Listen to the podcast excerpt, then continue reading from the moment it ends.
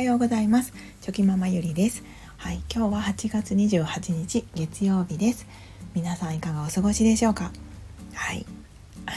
あの今日からですね我が家の長男は小学校が始まります。はいもう夏休みが終わりということで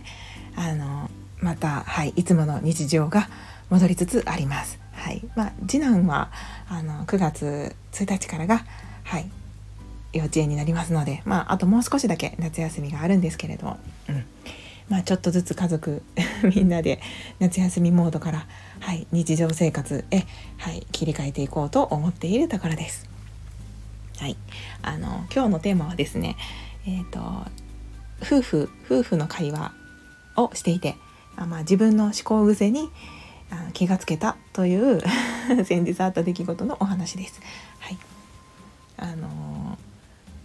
まあ、やっぱり最近その自分の、えーと、思考癖とか、まあ、そういうことを考えることが面白くて、はい、いろいろ、あの自己分析してるところなんですけれども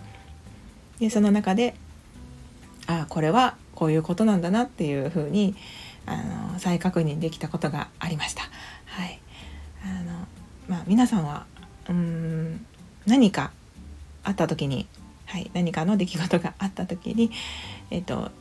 自分のあなんか自分を責めがちですか？それとも、まあ、そんなことはないでしょうか？あの私はどちらかというとあなんかやってしまったとかあなんかこうまたまただみたいななんかそういうふうにこう思いがちな部分があります。はい、でえーとまあ今認知行動療法っていう本をまた読んでいってあの改めてああ自分ってこういうところがあるなこういう傾向があるなっていうことを気づくことができていて、うん、とてもそれは大切なことだと思っていますし先日のスタイフでもあの物事の意味づけっていうのは大切だけど自分の、うん、思考癖がとてもそこに気づくことも重要ですよっていうお話をしてたと思うんですけど、はい、改めてそういうことも含めながら、はい、あの大切だなと思っております。はい、ちょっと前置きが長くなりましたがそんなお話です。ゆるゆるお付き合いいただけると嬉しいです。はい、あのまあ先日えっと本当に夫婦間で、まあ、よくある話というか、まあ、日常的な会話をしておりました。はい、でその時にこう家のあの家電がちょっと今調子が悪くて、はい、DVD レコーダーの調子が悪くてですね。でそれであのそんな話をしてたんですけど。でこれがこうなってこうなったから次こう次困ることはこうなんだよねみたいなことを夫が話していました。はい、でそれを聞いた時に私はあのちょっと機械が弱いのであなんかちょっといまいち理解ができなくってん？何が困るんだっけ？ってその話を聞いてから頭の中で考えていてあ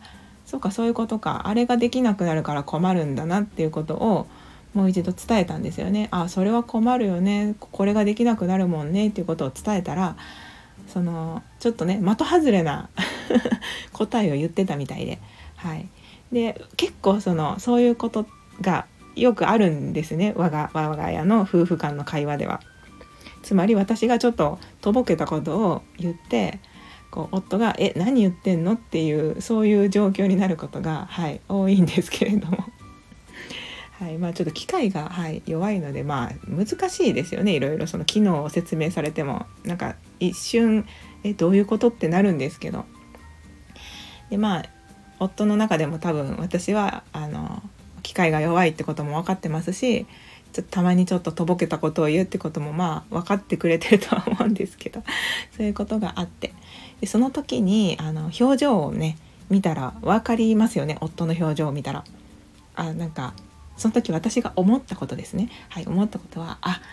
なんかまたとぼけたこと言ってるなって思われてるな。あ多分私これ今違う見当違いのこと答えてるんだな。あどうしよう。なんどういうことなんだろうな。っていうことがまず頭の中に、はい、浮かびました。なんかでその後夫もこう説明してくれたらよかったんですけどそのままちょっとこう「ん?」っていうような顔をしながらですねあのそのままだったんですよね。で私もまたその後続き続きで、え、どういうことだっけ？って頭の中で考えますよね。で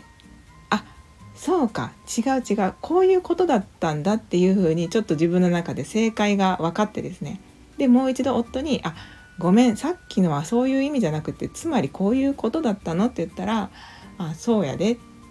そうそうそう」みたいな感じでまあ話が終わったんですけど。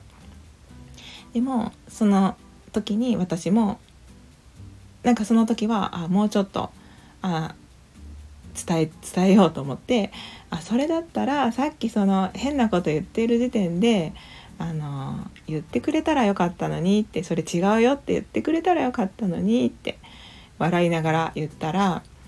いやまあそうなんやけどああまたなんか違う風に伝わってしまったなと思って頭の中で考えてたって夫は言ったんですね。はい、で私もその後いやすごくその顔を見た時にあのなんか「ん?」っていうようなこうハテナマークの顔をしてたから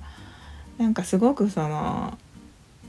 あ悪かったな申し訳なかったななんか見当違いのことを私がまた言っちゃったんだなと思ってあなんか私のせいだなって思っちゃったんだよねっていうことを伝えたらいや俺は全く君のことを責めてないしあの俺むしろ俺が伝え方が悪かったんやなってもっと分かりやすく説明すればよかったんやなってことを自分自身の中でこう反省してたんだよっていうことを夫が言ってまして。はい。であそうだったんだと思って。私はてっきりなんか私に対してあまたなんかわけわからんこと言ってるわっていう感じで。ちょっとねなんかもうあ一瞬呆れるじゃないですけどもうふんみたいな感じで思われてるのかなと思っていたらその顔は実は自分に対しての、まあ、反省の顔だったっていうことだったんですけどでここであの一番最初に言った思考癖が、まあ、出てくるわけです。はい、つまり私はなんかその相手の表情とかを見てあなんか自分で勝手に自分のせいだって思ったりとか相手はこう思っているに違いないって思ったりとかそのそういう思考の癖があるんですよね。でさらにはそこにその自分のせいでそう思わせてしまったみたいな自分に対するまあ反省というかそういう思考が隠れています。はい、ででも実際は夫に話を聞いてみるとその夫がしていた表情は自分自身に対してのあなんか伝え方がうまくなかったなもうちょっとちゃんと伝えないといけないなっていうその反省の顔だったんですよね。でも私がそれをあその本を読んでいってそういう思考癖があるってことを改めて気づいて自分にはそういう傾向があるんだなってことに気づくとですね他の場面でもそういえばなんか誰かと喋っていた時にちょっとその相手がなんかこう表情が曇った瞬間とか何かしらなんか違和感を感じた時にあすぐにそのあ私が今何か変なこと言っちゃったかなとかそういうふうに考えてしまうことってあったよなっていうことも、はい、思ってですね、うん、でも今回の夫とのやり取りのように夫のように実は自分自身のことで自分の中で考えていただけだったっていうこともあります。はい、なのでなんか自分の思考癖を改めてこう再確認することができてあ私はそういったその、まあ、認知の歪み、はい、思考癖を持ってるんだなそういうふうに考えやすいもう癖なので自然にそう思っちゃってるんだなっていうことが分かったので、はい、やっぱり改めて、うん、なんかいろんな場面でそういう思考癖は出てくると思いますのでなんかそのね事実と事実とは関係なく自分の中で勝手に落ち込んだりとか 自分の中で考え込みすぎちゃったりすることっていうのは絶対あると思いますので、はい、そういったことに気づけてよかったなと思いました。ただ癖なのでこれはもうあのそうそうなった時にもう一度自分自身がまた分解してですね自分の思考を。であのそうならないためのまあ、あのワークではないんですけど、まあ、ワークみたいな感じでちょっと紙に書いてみたりとか思考の整理をしていってその癖をこういい癖にいい考え方にこう直していかないといけないなって思うので、うん、なんかまあまあそういうことが気づけてはい良かったなと思いましたしこれからもあの自分自身の考え方を一瞬でもねなんか違和感を感じた時はあのもう一度考え直してみるっていうことが大切だなと気づけました。はいというお話でした。まあ、でも今回その意思疎通というかあのそこで終わらせずにその自分はこう思ったんだよねっていうことを夫に伝えてよかったなと思います。そうすることで夫も自分の頭の中のことを考えていたことを話してくれましたしそれがなかったらね自分の思考癖っていうのを見つめ直すことはできなかったのでやっぱり相手とのコミュニケーションであの意思疎通とか自分の考えていることを聞あの伝えたり相手のことを聞くっていうのはやっぱり大切だなと思いました。はいすいません。ちょっと長々と最後までお聴きくださいまして本当にありがとうございましたではまた明日。